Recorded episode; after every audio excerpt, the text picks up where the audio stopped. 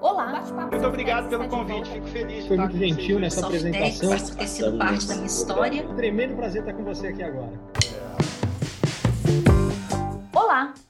O TI com Elas, a série de podcasts especiais da Softex com mulheres que se destacam no setor de inovação no Brasil, recebe agora uma convidada que é uma das principais vozes em defesa da inclusão e do empoderamento feminino no ambiente corporativo, sobretudo no setor da tecnologia. Ela é formada em administração de empresas pela FAAP, foi head do site de comércio eletrônico da FINAC, trabalhou no Hotel Transamérica e na AMD e desde julho de 2017 é diretora sênior do PayPal Brasil, comandando a estratégia da empresa em toda a América Latina. Bem-vinda, Paula Pascoal, tudo bem? Muito obrigada pelo convite, cara. É um prazer estar aqui com vocês, uma honra para mim super ansiosa para o nosso bate-papo. Então, vamos começar. Eu queria aproveitar a tua presença aqui para analisar um pouquinho um tema que eu sei que é muito caro para você, que é o atual cenário da diversidade né, e da inclusão no, no Brasil. Nós estamos progredindo? Bom, nós estamos progredindo. É, os números mostram, ou melhor, mostravam um avanço é, mais acelerado. Infelizmente, a pandemia trouxe um impacto negativo.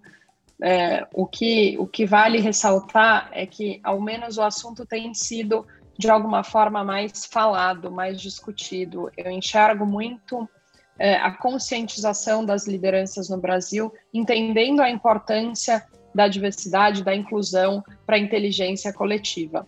É, ainda é um cenário muito longe do ideal.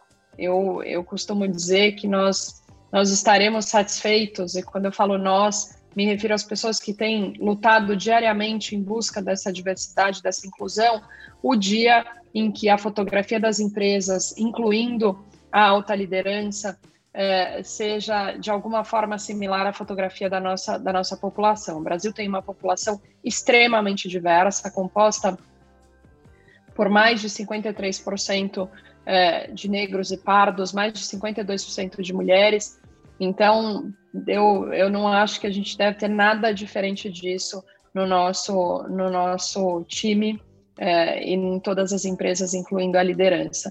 E a gente normalmente fala de diversidade, e eu principalmente acabo usando referências da diversidade de gênero é, ou até da diversidade de raça, mas a diversidade ela é muito mais ampla do que isso, ela deve ser discutida em, em diferentes é, sobre diferentes olhares. Então, a diversidade de pessoas com, com deficiência, é, LGBTQI, refugiados, egressos. Então, o, meu, o meu trabalho é para que as pessoas tenham cada vez mais essa sensibilidade no olhar. Para você, como, como uma líder né, do sexo feminino, é, ter um propósito, é, inspirar as pessoas, não é um, uma tremenda responsabilidade? É uma responsabilidade. Eu acho que vou falar um pouco das empresas. As empresas hoje é, elas só vão prosperar é, quando elas entenderem a importância do propósito, a importância de valores, como por exemplo a inclusão e a diversidade, que são valores muito sólidos dentro do PayPal. E eu, como, como líder, como executiva, entendo cada vez mais o nosso papel não só de inspirar, que sim, tem uma, tem uma tremenda responsabilidade, mas também de trabalhar duro para que as pessoas tenham as mesmas oportunidades. E um outro ponto que eu sempre, é, dois pontos que eu sempre reforço quando eu faço a reflexão nesse meu papel de líder, é a importância é, do espaço para vulnerabilidade, então não é porque hoje eu ocupo uma posição de liderança que eu deixo de ter as minhas fraquezas, que são muitas, é, e tampouco é, deixo, deixo de, é, de esquecer o quanto que a gente é, no dia a dia precisa, e aqui vou usar uma, uma expressão em inglês, é walk the talk, é ser o exemplo. Não adianta nada eu vir aqui no podcast ou na revista e falar da importância da diversidade se no dia a dia é, ela não fizer parte das minhas decisões, da minha estratégia é, e da maneira como eu trabalho. Então, acho que é, esse cuidado com, com o exemplo é muito importante. E aí, pegando carona justamente nisso que você, que você mencionou, eu queria que você comentasse um pouquinho sobre esse trabalho que vocês já realizam, né, que você está comandando dentro do, do, do PayPal, E o que, que vocês estão prevendo em termos de diversidade, de empoderamento feminino na companhia para 2021? O PayPal é uma empresa global, uma empresa presente em mais de 200 países, no Brasil há, há quase 11 anos, e que tem valores muito sólidos. O PayPal fez o spin-off do eBay em 2015 e desde então todas as nossas decisões e estratégias são baseadas na inclusão, na, na inovação, na colaboração e no bem-estar. Então, uma empresa que tem é, os elementos base para que a gente possa dar voz é, não só às mulheres, mas às, às minorias ou aos, é, às diferentes pessoas. Então, vou trazer aqui alguns exemplos que, que para mim são, são os elementos desse, desse sucesso e que são elementos que a gente já faz algum, alguns anos e que, sem dúvida, a gente continua é, neste ano de 2020. Então, o primeiro é o engajamento da liderança. Não adianta nada é, se os diretores, o CEO, é, não forem comprados, não tiverem a clareza do quanto a diversidade é benéfica é, para a empresa como um todo, não só sob a ótica de receita, mas inclusive sob a ótica de receita. O segundo ponto, a importância de políticas claras. Então, aqui no PayPal, eu vou usar um exemplo clássico em relação à questão salarial. Então, homens e mulheres no PayPal têm absolutamente o mesmo salário desde 2016 a ocuparem as mesmas funções. Isso, esse é um exemplo de política que deveria ser muito óbvia, deveria ser muito básica. Infelizmente, não é. No país, as mulheres ainda têm um salário é, por volta de 30% inferior ao dos homens é, e andando num ritmo bastante lento. Então, segundo um dos estudos, um dos mais recentes estudos do Fórum Econômico Mundial, os nossos salários serão equiparados no Brasil em 2092. Então, faltam muitos anos e, e a gente precisa trabalhar para que isso seja antecipado, não, não poderemos esperar. É, e um outro ponto que eu adoro usar esse exemplo, acho que faz toda a diferença, é a questão dos grupos de afinidades. Então, a comunicação precisa fluir, a comunicação precisa ser algo de mão dupla para que, que a gente tenha uma empresa bastante inclusiva. Então, hoje a gente tem alguns grupos de afinidade e que, sem dúvida, fazem é, toda a diferença para dar voz, principalmente às mulheres.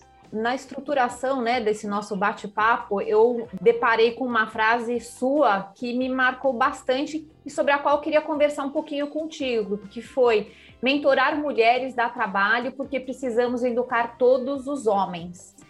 Queria que você me falasse um pouquinho dessa frase, ela mexeu bastante comigo.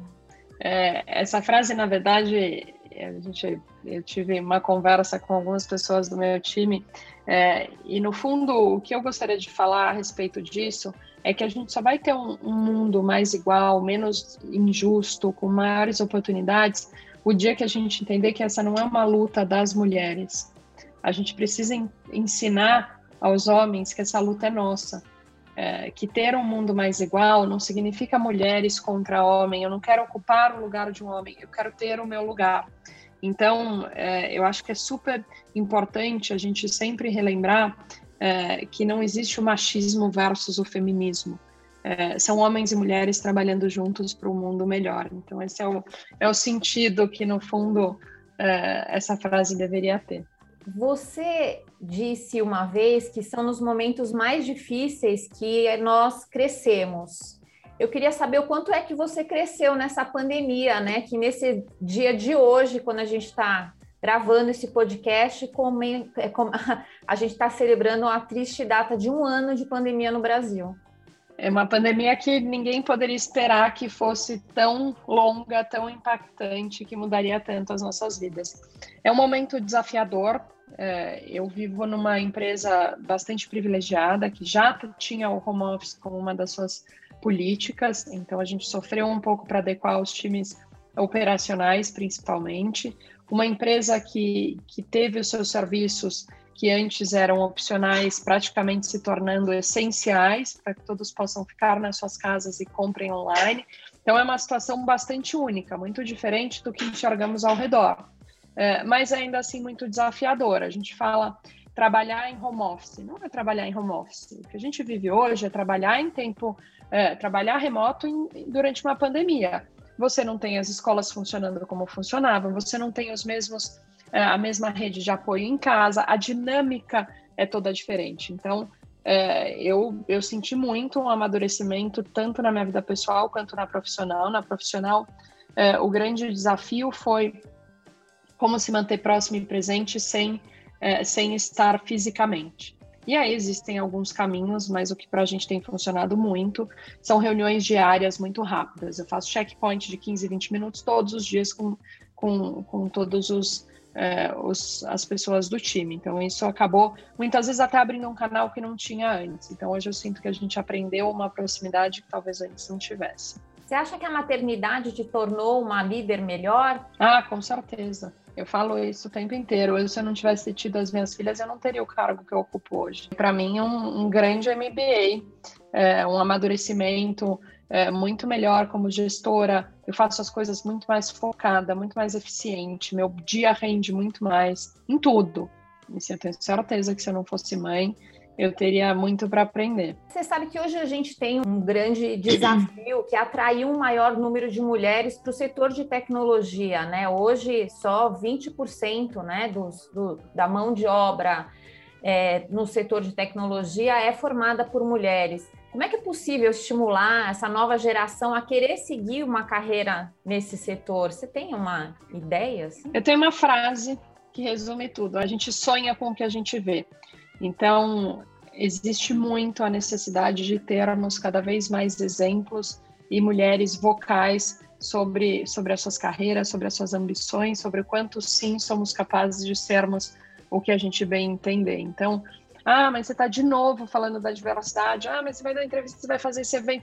Vou. Enquanto a gente não tiver é, um mundo mais igual, eu vou falar 200 vezes por ano, se for preciso. E que mundo você quer deixar para suas filhas, Paulo? Ah, eu quero deixar um mundo onde elas não sintam o peso do privilégio, porque ao olhar para o lado as pessoas vão ter as mesmas oportunidades. Um mundo onde em algum momento a gente possa discutir meritocracia, porque a meritocracia sem oportunidades iguais ela é uma grande, eu não, não diria sacanagem, mas ela não é justa, ela é uma grande injustiça. Então eu gostaria que as minhas filhas pudessem crescer num mundo onde todos que tivessem força de vontade, é, sangue nos olhos, é, tivessem a chance de trabalhar é, nos times e nas áreas e nos segmentos que bem entendessem, sendo reconhecidas de forma igual.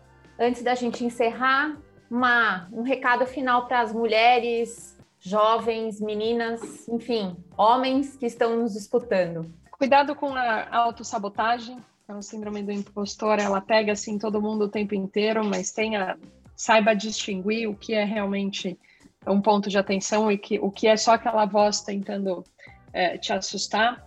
Sejam vocais, a gente muitas vezes acaba é, aceitando tudo no silêncio, ou deixando de fazer uma pergunta porque talvez ela não seja melhor, ou é, pela, pela timidez não fazendo tanto a autopromoção, então seja vocal. Invistam nos seus relacionamentos dentro e fora das empresas, eles dizem muito sobre você.